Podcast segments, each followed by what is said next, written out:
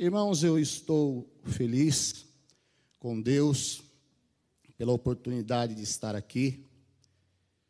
E lembrando do Salmo 150 e o verso 6, que todo ser que tem fôlego louve ao Senhor.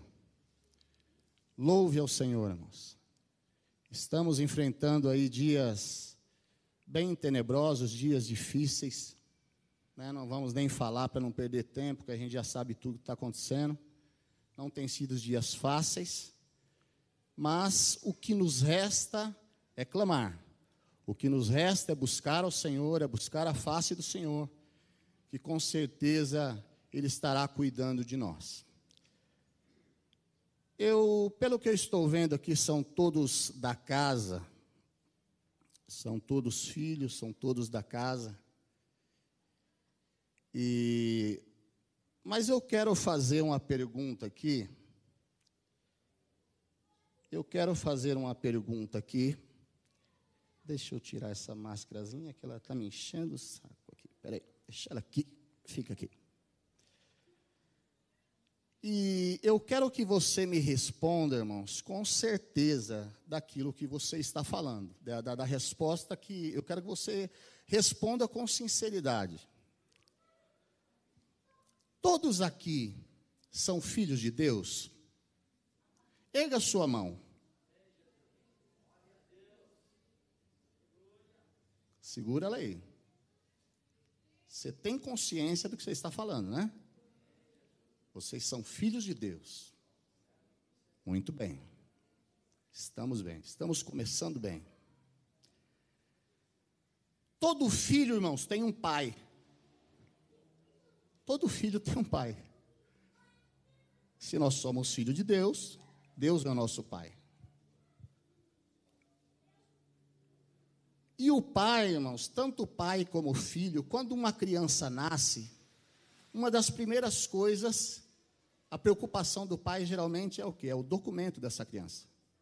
Essa criança ela precisa ter um documento, né, de hoje é um registro. E quando ela alcança uma certa idade, vem a identidade, né? O documento já é o RG. Na, na minha época, tirava RG só quando tinha 15, 16 anos. Hoje a criança já tira com uns, uns dois, três aninhos, já tira, pastor Rafa? Já nasce com RG. Né, Para você ver como que é. Então a criança hoje ela já tem uma identidade.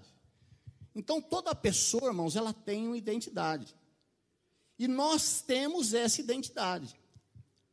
E vocês levantaram a mão e eu fiquei feliz por isso, porque na carta de João diz o seguinte: no Evangelho de São João, no capítulo 1, verso 12, diz o seguinte: Ele veio para os que eram seus,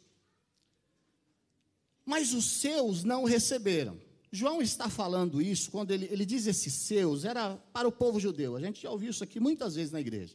São pessoas aqui que estudam a Bíblia, que conhecem.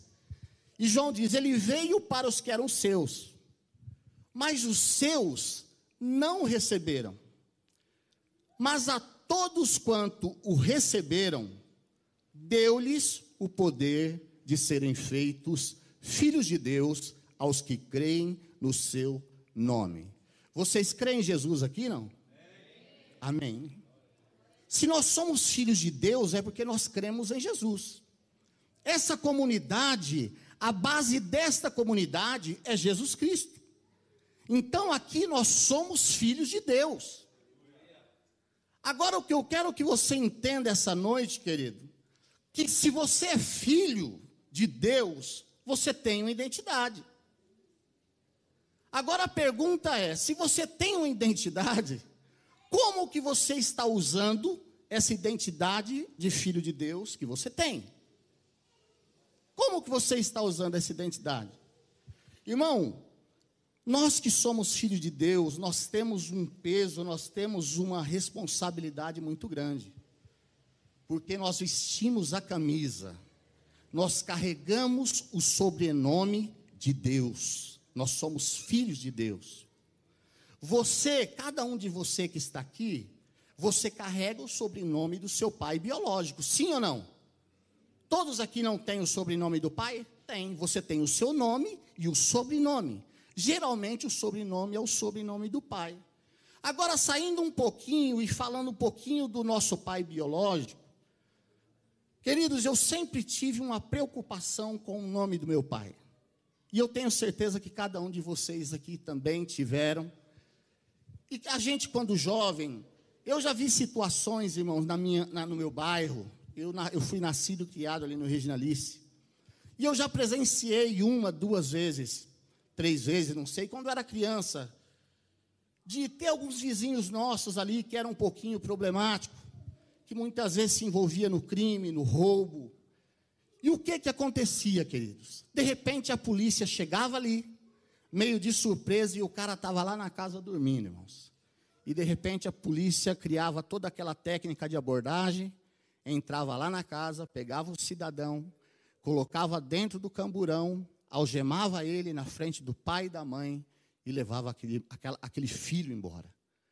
E o pai e a mãe ficavam ali sem saber o que fazer. Queridos, eu acho que não existe um desgosto maior para um pai, para uma mãe, você ver o seu filho saindo preso assim, tá? Em público, na frente de todo mundo, e você ficar limitado sem poder fazer nada. Eu acho que não tem. É uma das, das maiores vergonhas que eu acho que um pai pode ter é essa. É triste demais. Então eu sempre procurei assim, irmãos. Eu, eu, eu falava comigo mesmo, meu Deus, nunca deixou fazer nada para trazer uma vergonha dessa para o meu pai, para minha mãe. E outras questões também, irmãos, a questão do nome do meu pai. Meu pai sempre foi uma pessoa boa, uma pessoa correta, uma pessoa honesta. Meu pai nunca foi homem beberrão, de andar em bar, de ter dívida em bar, de ter conta em bar. Meu pai sempre foi um cara. É, a gente teve uma vida modesta, mas meu pai sempre foi um homem que procurou andar correto. E eu sempre é, procurei, na minha trajetória, ter cuidado para não, não denegrir a imagem e, e sujar o nome do meu pai. Né? Eu sempre tive essa preocupação. E com Deus, irmãos, também não pode ser diferente. O problema que muitas vezes o, o primeiro assunto que eu, eu, eu quero falar com vocês aqui, eu separei três personagens, irmãos, e eu quero estar falando com, com vocês acerca deles essa noite. São três personagens conhecidos. O primeiro personagem é o filho pródigo é aquele moço. Aquele moço, ele tinha uma identidade. Quando nós lemos essa passagem na Bíblia, Jesus ele está falando uma parábola, tá? A respeito de uma família, de um senhor que ele tinha dois filhos, né? E um dia o filho mais moço resolve chegar diante do pai e, e, ele diz: Pai, olha, o negócio é o seguinte: eu quero que o senhor pegue a minha parte, a minha parte da herança, e o senhor me libere aí, o senhor vê o que é que eu tenho aí, que eu quero pegar minha parte. Isso aí, meus irmãos, é fora de lógica, isso não existe, ainda mais naquela época é algo que não condizia com a, a realidade, com a verdade, com aquilo que era puro, com aquilo que era verdadeiro, porque geralmente essa parte de herança, de discutida, é, é, é, ela é resolvida na, na morte dos pais. Mas o cidadão, ele simplesmente chega e ele diz para o seu pai que ele quer a parte dele. Eu quero a minha parte, eu vou embora. E Jesus disse que o, o seu pai disse que, tudo bem, é isso que você quer, meu filho? Ele pega a parte do rapaz, dá a parte dele e fala: meu filho, você vai, você quer ir, você vai embora. Mas para que não fiquem minhas palavras, eu quero chamar vocês para que a gente leia, na, leia nas Sagradas Escrituras. E que quando a gente lê, a gente viaja.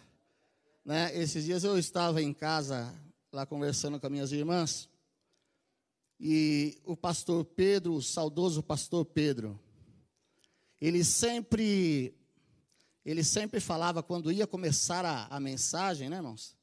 Ele falava, ele falava o seguinte: Olha, irmãos, nós vamos entrar em uma viagem. E é geralmente assim, é, é em uma viagem que a gente que a gente entra. Eu vou só pedir licença para os irmãos. Quem tem as suas Bíblias aí? Lucas no capítulo 15, do verso 11 ao 24. Lucas 15, do 11 ao 24. Eu vou pedir licença, gente, gente para vocês. Eu vou procurar ler aqui no meu celularzinho, tá? Eu vou procurar ler no meu celularzinho aqui, para que aqui a luz fica melhor para mim. Um, é 15. Isso, do 11 ao 24. Todos já abriram? Nós vamos ler o texto. Essa história é bem conhecida, irmãos, mas eu quero ler, eu quero ler com vocês. Nós temos tempo hoje para ler. Alguém aqui vai levantar quatro horas da manhã, não? Cinco? Seis? Seis, tá. Cinco, quem vai levantar cinco? Para trabalhar, não? Ou para orar? Tá, para trabalhar. Quem vai levantar aqui cinco horas da manhã para trabalhar aqui? Tá, tá bom. Então, beleza. Pode ficar tranquilo que vai dar tudo certinho. beleza, então. Vamos lá, irmãos. Lucas, do capítulo, no capítulo 15, do verso 11 ao 24. Amém? Vamos prestar atenção no texto, vamos, vou ler com calma para que a gente entenda. Um homem tinha dois filhos. Certo dia, o mais moço disse a seu pai: Pai, eu quero que o senhor me dê agora a minha parte da herança. E partiu e repartiu os bens entre os dois. Poucos dias depois, o filho mais moço ajuntou tudo o que era seu e partiu para um país que ficava muito longe. Ali ele viveu uma vida cheia de pecado, desperdiçou tudo o que tinha. O rapaz havia gastado tudo. Quando houve uma grande fome naquele país, ele começou a passar necessidade. Então procurou um dos moradores daquela terra e pediu ajuda. Este mandou para sua fazenda a fim de tratar de porcos. Ali, com fome, ele tinha vontade de comer o que os porcos comiam, mas ninguém lhe dava nada. Versículo 17. Este é o título da mensagem: Caindo em si. O versículo 17 diz o seguinte: Caindo em si, ele pensou: Quantos trabalhadores do meu pai têm comida de sobra? E eu estou aqui morrendo de fome. Eu vou voltar agora para a casa do meu pai e vou dizer: Pai, eu pequei contra Deus e contra o Senhor. Eu não mereço mais ser chamado de seu filho. Me aceite conforme um dos seus trabalhadores. Então saiu dali e voltou para a casa do seu pai. Quando o rapaz ainda estava de longe, ele voltou para a casa do pai e disse que o pai o avistou. E com muita pena do filho correu, o abraçou, o beijou, e o filho disse: Pai, eu pequei contra Deus, contra o Senhor, e não mereço mais ser chamado de teu filho. Mas o pai ordenou aos empregados: depressa, tragam o melhor das roupas e vistam nele. Ponham um anel no dedo e sandália nos seus pés. Também tragam, também tragam e matem um bezerro gordo. Vamos festejar, porque esse meu filho estava morto, viveu de novo, estava perdido e foi achado. Olha que história linda. Mas nós falamos de um moço, um moço muito rico, um moço que, segundo a história, ele morava em uma fazenda. E fazenda, irmãos, é sinônimo de fartura. Eu já tive, tive não, tem uns parentes aí que tem fazenda, que tem grana, e é legal, e você chega lá, tem muita fartura, e é tudo muito bonito. Quem tem fazenda, quem sabe o que é a zona rural, é tudo muito lindo, é tudo, é, é, é tudo muito farto. E diz que esse moço ele era filho de um fazendeiro, de um homem muito rico.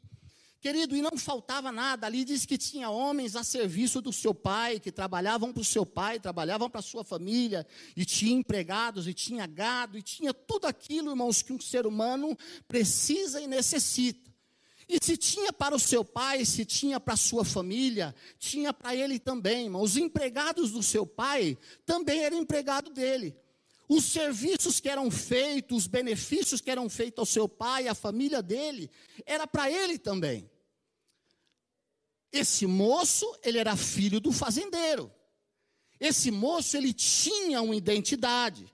Aquele moço, quando ele passava por determinados lugares, eu não sei o, o nome do pai dele qual era, mas vamos colocar o nome do seu João fazendeiro. Vamos colo colocar esse nome para a gente entender. Disse que quando aquele moço passava, as pessoas sabiam que aquele moço era filho do fazendeiro. Ou seja, aquele moço, ele tinha uma identidade. E você pode ver que a identidade dele, ele era filho do fazendeiro. Ou seja, estava conectada com a identidade do pai. Sim ou não? As identidades estavam juntas. Ele era filho de um fazendeiro. Ele estava na casa do seu pai. Ele estava debaixo daqueles benefícios todos que tinha na casa do seu pai. Só que um determinado dia, esse moço ele toma uma decisão. E qual a decisão que ele toma? De sair da casa do seu pai. Ele deseja se aventurar. Ah, não, peraí, eu vou pegar meu dinheiro, cara, eu vou viver minha vida. Ah, muita fazenda, já não aguento mais ver cara de boi. Já não aguento mais ver cara de vaca, essas coisas. Eu não, já não aguento. Eu quero curtir. Eu quero ir para a grande cidade. Eu quero ir para outro país. Eu vou para outro país. E ele vai embora. E ele chega no pai simplesmente diz: Pai, eu quero a minha parte. Eu quero a minha parte da minha herança. E diz que o pai olha para ele e fala: Meu filho, eu não vou criar casa com você. Toma aqui a parte da sua herança. Leva a parte da sua herança. E diz que ele foi para uma terra longínqua. Ele foi para muito longe. E chegando lá, irmãos, ele começa a gastar o dinheiro. Amigos de sobra. Quando você tem dinheiro, tem amigo para tudo quanto é lado, irmãos. Ele, o, que, o que ele tinha era amigo. Né, Ireneu? Quando o cara está bonito de grana, o que mais tem é amigo. Amigo daqui, amigo de lá. E a turma tome lá. E tome chopp, tome cachaça, e toma cerveja, e casa de prostituição, e o couro comendo, e o baile funk, e gastando tudo que tinha. Estão gastando, estão gastando. Só que o que acontece, irmãos? O dinheiro vai acabando. Porque o dinheiro acaba, irmãos. O dinheiro acaba. E diz que o que, que acontece? O dinheiro desse cidadão vai acabando. Vai acabando e diz que aquela cidade onde ele estava começa a viver uma crise muito grande, passa por um processo assim de, de decadência muito difícil e todo o seu dinheiro acaba. E quando o dinheiro acabou, irmãos, ele se viu sozinho. Ou seja, de filho de fazendeiro, ele consegue arrumar um emprego. E que emprego que ele arrumou? Quem sabe aqui que emprego que ele arrumou? Quem fala aí? Quem tem coragem? Ele arrumou, ele ia trabalhar em algum escritório, irmãos, algum gerente de mercado, de banco? Não, ele foi convidado para quê? Ele foi convidado para quê? O filho do fazendeiro? Tratar de porcos? Não, não é isso não, irmão. Gerente de banco. Tratar de porcos. Tratar de porcos, irmão. Oh, mas está errado. Mas ele era filho do fazendeiro. Mas ele foi tratar de porcos. Ele estava numa cidade distante, ele saiu da casa do seu pai, ele saiu debaixo do porto seguro, que era o pai, da casa da família, da fazenda. Ele saiu e foi para uma terra longínqua, ele foi para longe, ele saiu da presença, ele saiu debaixo dos olhos do pai. Foi para uma terra distante. Foi seus amigos embora e acabou o dinheiro. Aí o caboclo ficou ali penando, irmãos. Os amigos vazam, vai embora, acabou. Acabou. O que sobrou para ele? O que sobrou para ele foi tratar de porcos. Agora você percebe, irmãos, que vai haver aí uma mudança de identidade. De filho de fazendeiro, pastor, ele passa a ser um criador de porcos. Um criador, não, um tratador, nem criador, ele, ele começou a tratar de porcos. Eu não sei nem, nem se é um serviços gerais, eu não sei qual, qual foi a função que ele pegou para trabalhar numa fazenda para tratar de porcos, irmãos. Então você vê, se passasse alguém por ali, e de repente eu conhecia, eu e Irineu, e o Irineu não conhecia.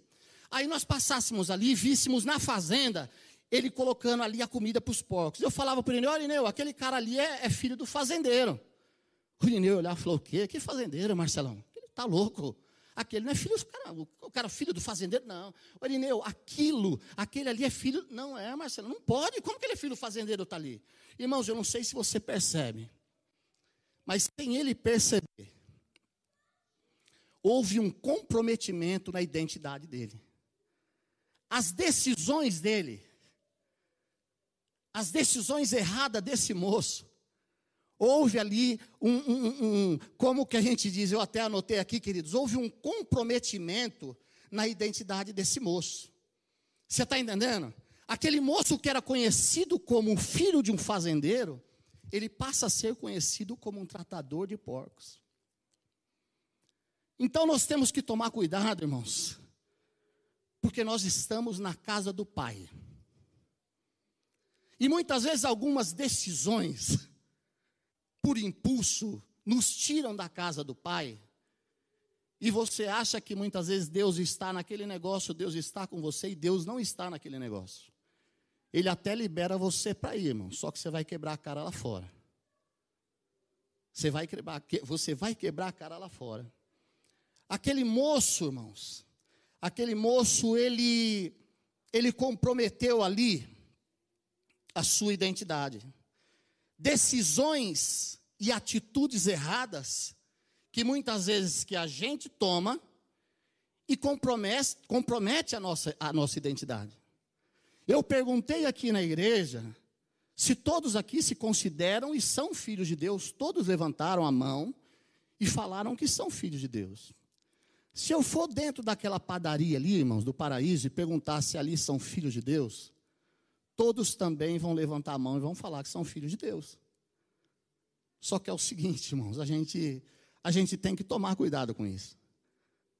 Será que você é filho mesmo? Será que você está na casa do pai? Ou você pegou a parte que você tinha e saiu para o mundão aí fora? Será que a sua, a, a, a sua identidade de filho, você está fazendo ela valer? Não. Será que você está fazendo? Aquele moço era um filho de um fazendeiro, mas ele se tornou um tratador de porcos, porque ele tomou decisões erradas, porque ele, ele, ele, ele quis aventurar, ele quis ir para o mundão, ele quis ir lá para fora viver do modo e do modelo dele. E é aí que muita gente quebra a cara, irmãos. Só que no versículo 17, irmãos, no versículo 17 existe um ponto bom dessa história diz que esse moço, ele caiu em si. E que o homem precisa, irmãos, hoje é cair em si. Quando nós falamos, irmãos, de cair em si, dá a impressão que nós estamos numa situação, muitas vezes, que nós não estamos conformados com ela. Quando você cai em si, eu não sei, é, é, entende, irmãos, que a gente precisa tomar uma atitude. Né? Ele caiu em si. E ele parou e olhou e falou: Puxa vida, que situação que eu cheguei. Na casa do meu pai tinha tudo do bom e do melhor. Os funcionários do meu pai comiam do bom e do melhor. Porém, eu estou aqui, tratando de porcos e sentindo vontade de comer a comida dos porcos. O que, que eu vou fazer? Eu vou voltar para a casa do meu pai. O meu pai não precisa nem me receber como filho. Ele não precisa nem me receber como filho. O que, é que eu vou fazer? Eu vou me apresentar diante dele. E vou falar: Pai, eu pequei contra os céus e pequei contra ti. Recebe-me como um dos seus trabalhadores. Ou seja, Pai, deixa eu trabalhar para o Senhor aqui na fazenda, aqui junto com o pessoal. Eu vou trabalhar, não precisa nem me receber dentro da sua casa. Ele entendeu, irmãos, que o melhor lugar era estar próximo do Pai e ele caiu em si. E é o que nós precisamos cair em si. Nós vamos falar de uma outra mulher, a mulher do fluxo de sangue. Eu não, ler, não vou ler para não tomar tempo, porque é uma mensagem também muito conhecida. Está lá no livro de, de Marcos, no capítulo 6, do versículo 25 ao 34. Essa mulher do fluxo de sangue, irmãos, foi uma situação assim é, é, é uma história que nós já ouvimos muito pregar aqui na igreja. Uma vez o pastor Márcio trouxe uma pregação acerca dela, muito profunda, muito tremenda, e disse que essa mulher, por 12 anos, ela sofre de uma hemorragia muito forte, de um sangramento muito forte. Durante 12 anos ela sofre esse sangramento, esse problema sério. E pelo que tudo indica, irmãos, era uma pessoa de posse, porque a história diz que ela gastou tudo que ela tinha. Só gasta o que tem, irmão, só gasta tudo que tem, quem tem alguma coisa. E diz que por 12 anos, irmãos, ela gastou todo o seu dinheiro com os médicos e não conseguiu resolver o seu problema. Ela não conseguiu resolver o seu problema. Queridos, segundo a, a tradição judaica, Nessa época, a mulher que ela tinha um problema desse, um problema hemorrágico, era uma pessoa que era uma pessoa exclusa da sociedade. Ela não tinha direito, ela não tinha direito de ficar entre o, a comunidade, entre o povo, não. Segundo a história, existia um afastado da cidade. E essas pessoas é como se fosse um vale assim da lepra, irmãos. As pessoas não, não poderiam ficar, as pessoas tinham que ficar fora da cidade. Esse período, no caso de, de esse período do feto da, da, da, mulher, a mulher ela tinha que ficar afastada da cidade durante o período da fertilidade. Só que essa mulher já estava 12 anos. Ou seja, ela não conseguia sair daquela situação que ela estava. E ela gastou todos os seus bens. É uma história bem conhecida, irmãos. Ela com certeza, irmãos, perdeu o seu esposo ela perdeu as suas filhas ou filhos, ela perdeu a sua família, porque a pessoa que tinha esse problema de hemorragia era considerada uma pessoa é, é, amaldiçoada. Ela tinha sobre, ela tinha sobre, a, sobre ela uma maldição, entendeu, irmãos? Era considerada uma pessoa amaldiçoada. E o que, que acontece? Ela fica fora do convívio da sociedade. Ela fica fora do convívio da sociedade né, a sua dignidade, a sua identidade, ela perdeu. Tanto é que essa história, a Bíblia não fala o nome dessa mulher, irmãos, mas essa mulher ela tinha um nome. Só que devido às consequências da vida, irmãos, ela teve a sua identidade comprometida. É aquilo que nós estávamos falando. O rapaz, do, o, o moço filho do fazendeiro, as atitudes dele e as vontades erradas dele comprometeram a identidade dele. Só que essa mulher não. Essa mulher já foi uma consequência da vida que ela mexe com a identidade dela também. Ela não tem família. Não fala da família dela, porque mesmo se tivesse, irmãos, não poderia viver no convívio da família, porque diante da lei de Moisés era considerada uma pessoa amaldiçoada. No livro de Levítico, irmãos, no capítulo 15, do versículo 19 ao versículo 30 fala a respeito desse assunto. Entendeu? De que maneira que essa pessoa tinha que viver? Ela tinha que viver totalmente afastada da sociedade. Essa mulher estava exclusa da sociedade. Essa mulher estava longe da sua família. Ela estava longe das pessoas que ela, ela, ela amava. Só que um dia, irmãos, por intermédio de alguém, alguém chega e fala de Jesus para essa mulher. E o que, que acontece, irmãos? Essa mulher também ela cai em si. Mas como assim, pastor? De que maneira cai em si? No versículo, está aí na, na, na, Não. No versículo. É, no versículo 28. No versículo 28. No capítulo. No capítulo. No versículo 28. Ela tem um pensamento assim, irmãos. Diz que quando apresentam Jesus para ela e falam de Jesus para ela, ela diz o seguinte: se tão somente eu encontrar com ele, eis que uma mulher, do, do versículo 28, pastora Débora, do, do Marcos 5, 28. É, para a gente ler junto aqui. É o 5, 28. Marcos 5, isso. Porque dizia: se eu apenas tocar nas suas vestes ficarei curada. Até aí, irmãos, essa mulher estava com a sua vida toda atrapalhada. Ela, tá, ela estava nesse estado de, de, de, de, como é que se diz, de hemorragia, hemorrágico. Ela estava exclusa da sociedade. Só que um dia ela toma uma decisão. E ela diz o seguinte: Olha, se tão somente eu tocar se eu tocar nele, nas os, na, na orla do vestido dele, eu serei curado. E a história diz, irmãos, que ela vai até Jesus. E chegando até Jesus, ela entra no meio da multidão. E ela toca nas vestes de Jesus. E diz que quando ela toca nas vestes de Jesus, Jesus sente que dele saiu virtude. Ele diz: Alguém me tocou. E diz que estava aquele mundaréu de gente, irmãos. E diz que os discípulos falaram: Senhor, Jesus falou: Quem me tocou? Na realidade, irmãos, o Senhor já sabia quem era. E os discípulos ficaram assim: Senhor, como que o Senhor pergunta quem te tocou, Senhor? É tanta gente, a multidão empurra, empurra para lá, para cá. O Senhor vem perguntar quem te tocou, Senhor. Jesus falou ali: Eu sei que alguém me tocou, porque de mim saiu virtude.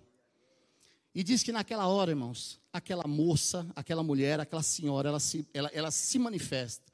e diz: Foi eu, Senhor, quem te tocou. E Jesus Cristo, ele falou: Olha, filha, vai, a tua fé te salvou. Né? A tua fé te salvou.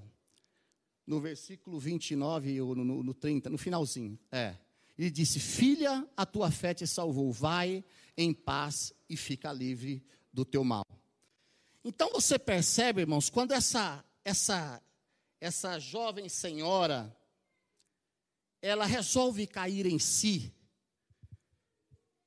aquele, aquilo que era um problema na vida dela, irmãos, não é mais um problema na vida dela. Houve mudança na vida dela.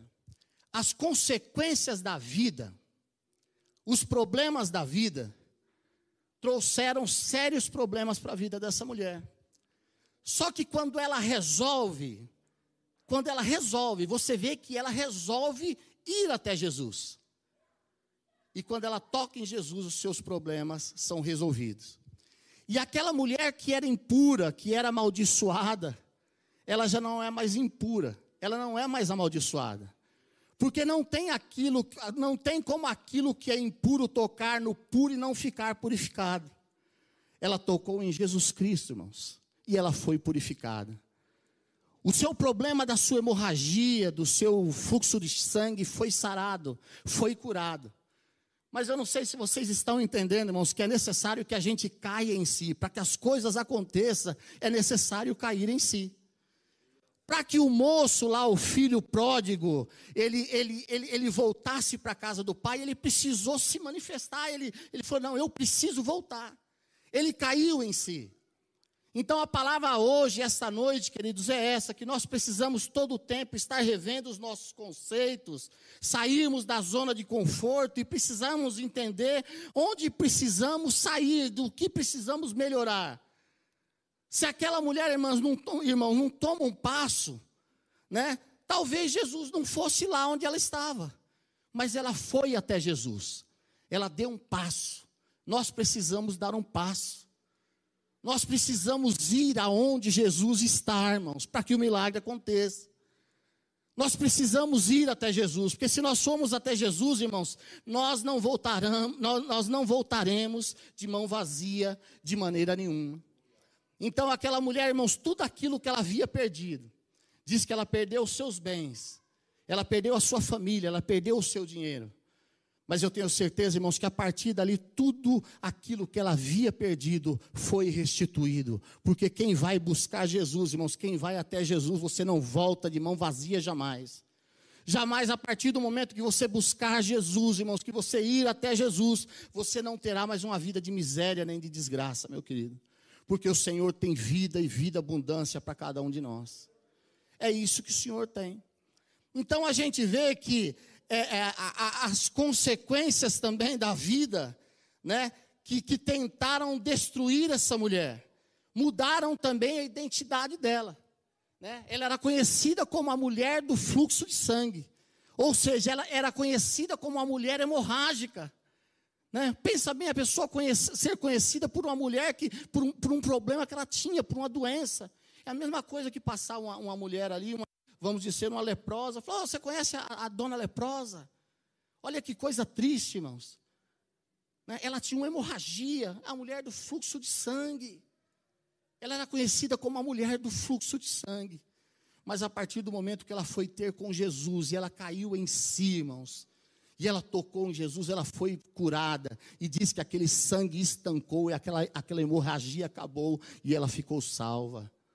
E é isso, é esse Jesus, irmãos, que as pessoas precisam conhecer. A, a, a, humanidade hoje ela precisa cair em si, ela precisa entender que nós temos que nos posicionar, irmãos. Cair em si, estar atento para o que Deus tem para a nossa vida. Nós não, precisamos, nós não podemos nos conformar, irmãos, de maneira nenhuma com esse mundo. Nós não podemos conformar de maneira nenhuma com esse mundo. Eu quero falar agora um pouquinho também a, a respeito da, é, da identidade, igual nós estávamos falando. O mundo, irmãos, o mundo, ele não fica feliz com essa identidade que nós temos de filhos de Deus. Quando eu perguntei aqui quem que, que é um filho de Deus, quem se considera um filho de Deus, todos aqueles levantaram, to, todos aqui levantaram as, as mãos. E vocês são filhos de Deus, irmãos. Deus fica feliz com isso. Mas o mundo, irmãos, o mundo ele não fica feliz com isso. O mundo ele não fica alegre com isso, né? O mundo hoje, irmãos, ele está lutando para destruir as famílias, para destruir a igreja, para destruir o povo. Satanás ele está furioso, irmãos. A gente está passando, enfrentando esses dias aí, irmãos. A igreja, a gente sente assim que não está sendo fácil, irmãos. Nós estamos passando dias difíceis mesmo, pra, de lutas, são lutas constantes. Satanás está lutando com todas as suas armas, irmãos, para nos destruir, mas nós não podemos parar. Nós temos que avançar, nós não podemos esquecer da nossa identidade. E eu quero falar, irmãos, agora aqui do, um pouquinho também do, do, de um menino, de um menino bem conhecido chamado Moisés, né? A gente conhece a história do Moisés. Moisés era um moço, era, era uma criança. Ele nasceu no meio do povo hebreu. Era um menino que nasceu no meio de um povo hebreu. Só que disse que na época, no período que esse menino nasce, era um período a qual o povo estava vivendo uma grande perseguição. O povo de Israel, irmãos, vivia, vivia no Egito essa época. E o que que acontece, irmãos? Depois que morreu José, depois que morreu Jacó, os irmãos de. O, o, o, depois que, que morre José, morre Jacó e os seus irmãos, a, a época daquele faraó ficou um tempo esquecido. E o que que acontece, irmãos? O tempo começa a passar e vem outros faraós. E o povo começa a crescer, e o povo começa a crescer. O, o, povo de Israel começa a ficar um povo grande, um povo forte. E o faraó da época, irmãos, ele começa a se assustar. E diz o seguinte: olha, meu, o negócio é o seguinte: esse povo está crescendo muito. Eles, tipo assim, eles são nossos escravos mas eles estão crescendo demais. Então eu acho que a gente tem que chegar a um período aí de dar um break e começar a parar com esse povo, que daqui a pouco a gente não tem mais domínio sobre eles. E o faraó ele tem uma ideia, irmãos, de destruir todas as crianças que nascessem, todos os meninos, menino do, do sexo masculino que nascesse, esse, essa criança deveria ser morta para que parasse um pouco de crescer, porque ele tinha medo de ficar um exército poderoso e daqui a pouco eles não ter mais controle. Mas ele falou o seguinte: olha, as crianças, as meninas podem deixar, agora os meninos podem matar os meninos. Só que as parteiras, irmãos, que, que tomavam conta dessa parte, aí no caso que ajudavam na época da, da gestação das mulheres, das mulheres é, hebreias, no caso, disse que elas tinham temor de Deus. Falava, não, a gente não pode fazer isso não. Onde já se viu, né? A gente matar, tirar a vida das crianças, a gente não pode fazer isso. E disse que elas, elas faziam de tudo para poupar a vida dos meninos. E disse que o faraó manda chamar essas parteiras e diz o seguinte, olha, o que está acontecendo aí? Porque aí ela falou: olha, rei, o negócio é o seguinte: as mulheres hebreias, elas são fortes. Isso está no, capi, no capítulo 1 de Gênesis. Elas são mulheres muito fortes. Então, conclusão: quando elas vão ganhar as crianças, quando a gente chega, elas já ganharam. Então, tipo assim, a gente não tem como controlar.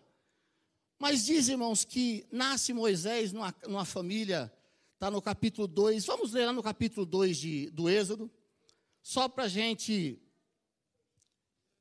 Capítulo 2 2 do livro de Êxodo, nós vamos falar um pouquinho aqui sobre o Moisés. E nós vamos ver aqui também, irmãos, uma questão de identidade aqui no Moisés. Né? Só que a história do Moisés é uma história assim, irmãos. Eu estava lendo esse texto e muito me chamou a atenção, né? A questão acerca da identidade identidade. Êxodo capítulo. Êxodo capítulo 2. 2. Êxodo 2, aqui. Um homem, vamos ler até o versículo até o versículo 10. Um homem e uma mulher da tribo de Levi casaram, e a mulher ficou grávida e deu à luz a um filho. Ela viu que o menino era muito bonito e então escondeu durante três meses. Como não podia escondê-lo por mais tempo, ela pegou uma cesta de junco, tampou os buracos com betume e pinche, pôs nela o menino e deixou a cesta entre os juncos, na beira do rio. Armando o menino ficou de longe para ver que ia acontecer com ele. E a filha do rei do Egito foi até o rio e estava tomando banho enquanto as suas empregadas passavam por ali, pela margem. De repente, ela viu a cesta no meio da moita de juncos e mandou uma das suas escravas, que uma das suas escravas fosse buscá-la. A princesa abriu a cesta e viu o bebê chorando. E ela ficou com muita pena dele e disse: Este menino é um israelita. Então a criança, então a irmã da criança perguntou à princesa: Quer que eu vá chamar uma mulher israelita para amamentar e criar essa criança para a senhora? Vá, respondeu a princesa. Então a moça trouxe a própria mãe do menino. Aí a princesa, aí a princesa disse: Leve este menino e o crie, que eu o pagarei pelo seu trabalho. A mulher levou o menino e o criou. Quando ele estava grande, ela levou a filha do rei. Quando ele estava grande, ela levou a filha do rei e o adotou, e ela pôs nele o nome de Moisés e disse: Eu o tirei da água. Olha aí, irmãos, nós vemos uma criança egípcia, uma criança hebreia, falando agora acerca da identidade. É igual a história que nós lemos aqui, vocês já conhecem essa história também de, de Core salteado. Era uma criança hebreia, irmãos, que vai parar dentro de uma comunidade egípcia. Era uma criança hebreia de que pertencia a uma família de escravos e ela vai parar dentro de uma comunidade egípcia. Só, irmãos, se nós olharmos aí com os olhos naturais, se nós olharmos com os olhos naturais, essa criança ela levou até uma certa vantagem. Preste atenção, existem olhos naturais e olhos espirituais. Se nós olharmos com os olhos naturais, ela, ela levou uma vantagem, porque ela pertencia a uma família de escravo. E ela foi parar, irmãos, numa comunidade egípcia. Vocês estão entendendo? Ela pertencia a uma família de hebreus, que na época era o povo que trabalhava para o Egito. E ela foi parar numa comunidade egípcia. Ou seja, a sua identidade de hebreu passou a ser um membro da família egípcia. Porque ele foi adotado, irmãos, pela família da filha do faraó. Ela foi adotada pela filha, pela, pela família, no caso, pela filha do faraó. Então, ou, ou, seja, esse menino era como se fosse um neto do faraó. Está entendendo? Ele era um hebreu, mas ele foi parar numa família egípcia. Aos olhos humanos, irmãos, isso não era muito ruim, porque na época do, nessa época de Moisés, o egípcio era a potência do mundo. Era, digamos assim, irmãos, nós estamos, nós somos aqui do Brasil e de repente você caía lá na Casa Branca nos Estados Unidos. Não vou dizer que nos Estados Unidos hoje seja a potência, né? Talvez seja a potência do mundo hoje, os Estados Unidos, né? Digamos que você fosse para lá nos Estados Unidos. E você tivesse todos os privilégios, ou, nos Estados Unidos, ou na Inglaterra, se você preferir, lá na casa da princesa, todos os privilégios que a família real tem. Isso aconteceu com Moisés. Então você vê aí que houve um, um problema aí na identidade também. Ou seja, sem o Moisés saber, mudaram com a identidade dele. Ele de judeu, de hebreu, ele passa a ser um egípcio. Ele era um membro da família egípcia. Só que o cara sai da pobreza, vamos dizer assim, literalmente, para que a gente entenda, dos olhos, ele sai da, da pobreza e entra num, num castelo. E ele cresce naquele castelo. E a história nós já sabemos também, irmãos. Ele cresce e ele aprende toda a ciência do Egito, e ele é tratado ali como um príncipe. Olha que coisa interessante. E ele estuda ali na escola do faraó e aquela coisa bonita e vestia a roupa. Quem assistiu o Moisés aqui? Muita gente assistiu. E é mais ou menos aquilo ali. Você vê que ele era moço lá, e é bonitão, arrumado. Ele era um príncipe.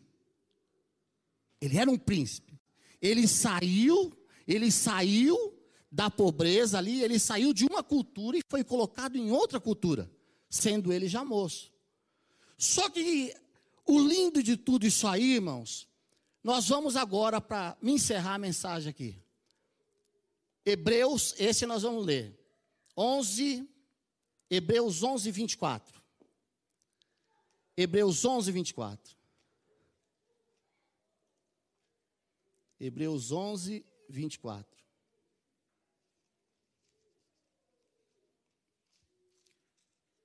Hebreus 11, 24. Todos abriram? Pela fé, Moisés, quando já homem feito, recusou ser chamado filho da filha de Faraó, preferindo ser maltratado junto com o povo de Deus, a usufruir os prazeres transitórios do pecado, porquanto considerou o opróbrio de Cristo por maiores riquezas dos tesouros do Egito, porque ele contemplava o galardão. Porque ele contemplava o galardão. Vocês estão entendendo, né, irmãos? Pela fé, o Moisés abriu mão de toda a riqueza do Egito para sofrer o vitupério de Cristo, para sofrer com o povo de Deus. Já haviam falado do Messias para ele, ele sabia que o Messias viria. Ele falou: não, o que o Messias tem para oferecer para nós, tanto agora como para o futuro, é bem melhor do que esse tempo que eu estou vivendo aqui. Ele não abriu mão da sua identidade. O período que ele não tinha o domínio, ele ficou ali, sendo um egípcio. Mas o dia que ele caiu em si, ele abriu mão de toda a riqueza e falou: Eu prefiro sofrer por Deus. Eu sofrer, eu prefiro sofrer por aquilo que é verdadeiro. Ele não abriu mão, irmãos, da sua identidade. O Egito, irmãos, representava naquela época a potência do mundo. O Egito era toda a força, ele, era, ele, ele se tornou um membro da família. Mas ele falou: o Egito pode ser a potência deste mundo aqui, mas não é nesse mundo que eu quero ficar. Eu quero ficar num mundo além desse mundo. É esse mundo que eu quero. Você está entendendo, irmãos? Agora, queridos, o que que acontece? Tentaram mudar a sua origem tentaram mudar a sua cultura, mas ele não aceitou. Quando a gente lê lá no Daniel capítulo 1 também, a gente vê lá a passagem dos quatro moços: Daniel, Ananias, Misael e Azarias. Quando o povo foi trazido de Judá e veio lá para o Nabucodonosor, né? O Nabucodonosor mandou buscar o povo, ele pediu para que viesse os jovens, toda a realeza, os filhos dos príncipes e dos reis lá. E disse que os meninos aí estavam junto num grupo de rapazes. E falou: olha, aqui, aqui, esse grupo aqui, os jovens que vieram, que fazem parte da realeza, nós vamos, eles vão ter um tratamento aqui diferenciado. Eles vão comer aqui da comida que o rei come, o rei come. Irmãos, a comida que o rei come não é ruim, é boa. Só que eram comida, irmãos, sacrificada a, a outros deuses. Só que Daniel, tentaram falar: olha, nós vamos mudar. Mudaram até o nome deles, irmãos. Né? Mudaram a cultura.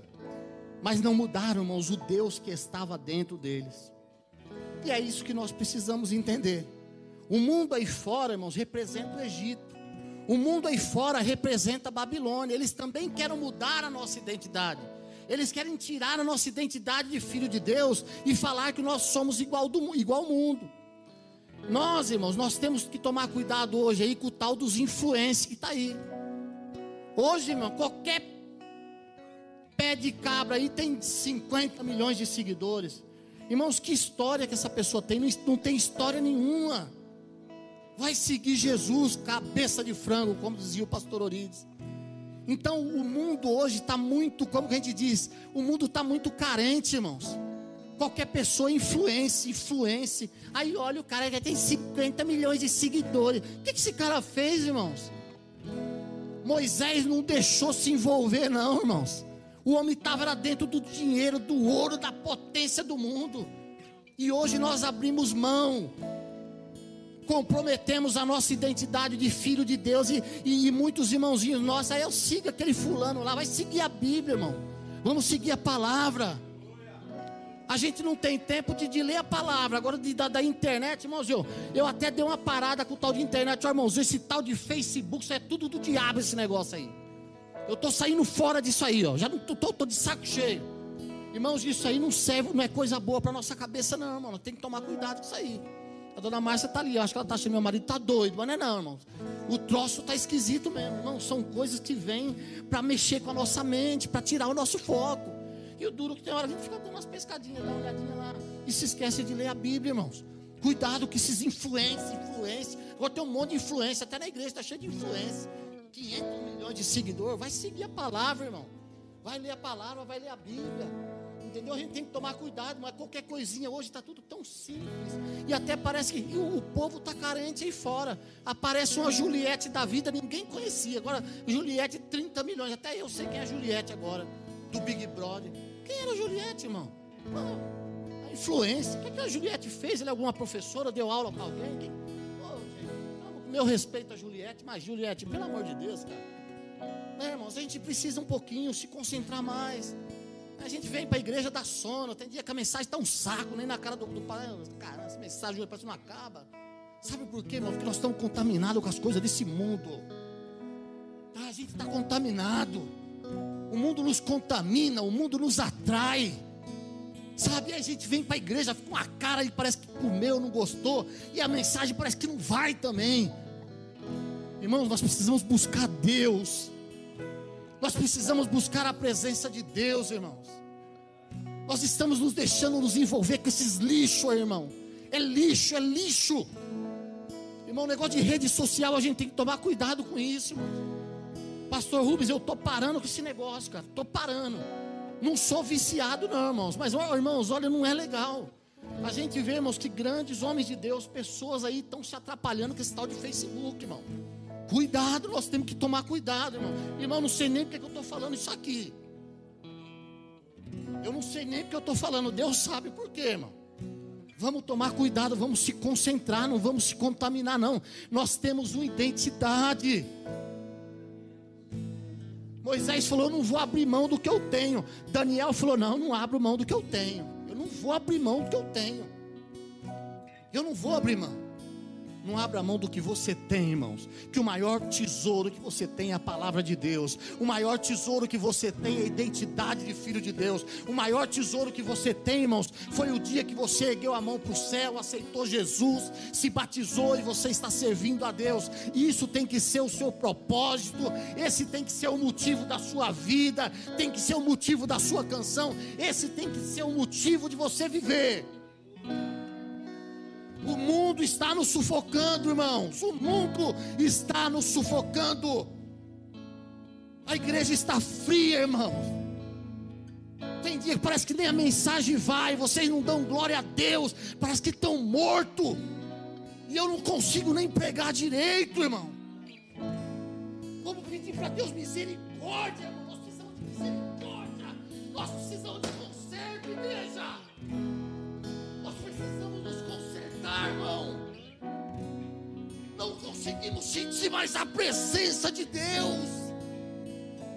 O que está acontecendo com a gente, irmão? O que está acontecendo com a gente, pelo amor de Deus? Vocês vieram aqui para adorar a Deus, irmão. Não precisava nem eu falar nada aqui, não. Pastor Rubens, eu já participei de cultos lá na quadrangular, quando o pastor Orides, pastor Geraldo. Irmãos, muitas vezes o pastor estava pregando. Chegava no meio da igreja, no meio da mensagem, o povo começava a glorificar, irmão. Irmãos, o pastor parava de pregar e a igreja entrava em oração. Ô irmãos, hoje a gente está tão. Isso aqui, a gente, a gente, eu falo, irmãos, a começar por mim. É por mim, irmãos. A gente está tão automático. Parece que a gente vem na igreja assim, irmãos. Que tem que vir, você não tem outro lugar para ir. O shopping está tudo fechado, cara. Ah, vamos para a igreja. Irmão, não vem por isso não, vem por amor a Jesus, vem por amor às almas, irmãos, vem por amor às almas. Nós precisamos de ganhar almas. As pessoas estão indo para o inferno, irmãos, e nós estamos aqui na igreja. As pessoas estão indo para o inferno. As pessoas estão indo para o inferno, irmãos sua família está indo para o inferno, os seus parentes, pessoas que você ama, estão indo para o inferno, e a gente não tem coragem muitas vezes de mandar uma mensagem para eles, e chamar aí na casa deles, e falar: vamos na igreja, vamos lá, vamos buscar presença. Irmão, nós estamos vivendo dias aí terríveis, irmãos. E estamos aí, sabe, parece que não está acontecendo nada, né? Morto vivo, irmãos estamos morto-vivo. Não é? A gente precisa ver alegria dentro de nós. Nós precisamos pedir aquilo. Irmãos, quando Davi, eu já vou encerrar aqui, vou passar para o pastor Rubens que vai encerrar o culto. Irmãos, quando Davi pecou, no Salmo 51, quando Davi pecou, ele estava assim, todo arrebentado por dentro. Foi o homem que mais conquistou batalhas. Foi o homem que mais venceu batalhas. Mas um dia ele pecou. E quando Davi pecou, irmão, quando Davi estava no fundo do poço, você sabe o que aconteceu, irmãos? Ele, ele tem o confronto com o profeta Natan. E quando o profeta Natan chega e fala: Rei, esse homem, o senhor pisou na bola, rei, o homem é o senhor, mas o senhor não vai morrer. Irmãos, o Davi também caiu em si. Eu não vou pedir desculpa para ninguém, não, irmão. vai falar com Deus que eu trabalho é para Ele tá? Você não vou pedir desculpa aqui para ninguém. O meu negócio aqui é com Deus, eu vou falar. Tá entendendo, irmãos? Davi, Davi, Davi tá ali, irmãos. E ele, ele pega, para e ele diz: Senhor, o negócio é o seguinte. Ele não se preocupou com o reino, irmãos. Talvez ele poderia falar: Não, vou perder o reino, eu sou o rei de Israel. Não, Davi não se preocupou com isso, não. Davi, ele se preocupou com uma coisa. Ele disse: Senhor, não me lances fora da tua presença, nem retiras de mim o teu Espírito Santo. Eu peço uma coisinha que talvez eu esteja aqui agora, eu, Marcelão, aqui, ó Senhor, torna-me a dar a alegria da tua salvação. É a alegria de salvação que a igreja precisa hoje. Nós precisamos de alegria, irmão. Irmão, não adianta ter aqui 300, 400, estamos fazendo uma igreja linda ali, pastor. Se não tiver alegria de salvação, se não tiver empolgação, se não, não adianta, irmão. Não adianta. Irmão, o cara mata, morre por causa de uma bandeira de time de futebol, por causa de uma mulher, por causa de uma amante. Irmão, será que nós temos coragem de entregar o que para Jesus, irmãos? O que, que nós estamos entregando para Ele, irmão? Irmão, vai para sua casa pensando nisso. Eu amo tua vida, querida. Eu amo tua vida, eu amo a Deus por você. Eu preciso de Jesus, irmãos. Eu preciso de Jesus. Eu acredito que você precisa de Jesus também. Nós precisamos de Jesus. Irmãos, eu, eu confesso para vocês, eu tenho, eu tenho sentido muita dificuldade esses dias. Falei, Senhor, eu preciso do Senhor na minha vida. Essa é a palavra que eu tenho para você, querido, essa noite. É o nome do Senhor, irmãos, que tem que ser glorificado. Eu sou aqui como um profeta de Deus, como boca de Deus. O Jeremias chorava, irmãos, Jeremias chorava, o Jeremias era o Jeremias, eu sou eu. E todos nós, irmãos, Deus, Ele, Ele me conhece. Eu não estou aqui, irmãos, para dar espetáculo para ninguém, queridos. Eu não estou aqui para dar espetáculo para ninguém. Eu estou aqui, irmãos, para falar o que você precisa ouvir e o que Deus quer tratar com você. É isso aí, querido. Reveja, irmãos, reveja os seus conceitos. Caia em si. Caia em si essa noite. Veja que se a vida que está servindo a Deus, se Jesus voltar hoje, você pode dizer: Senhor, eu estou aqui.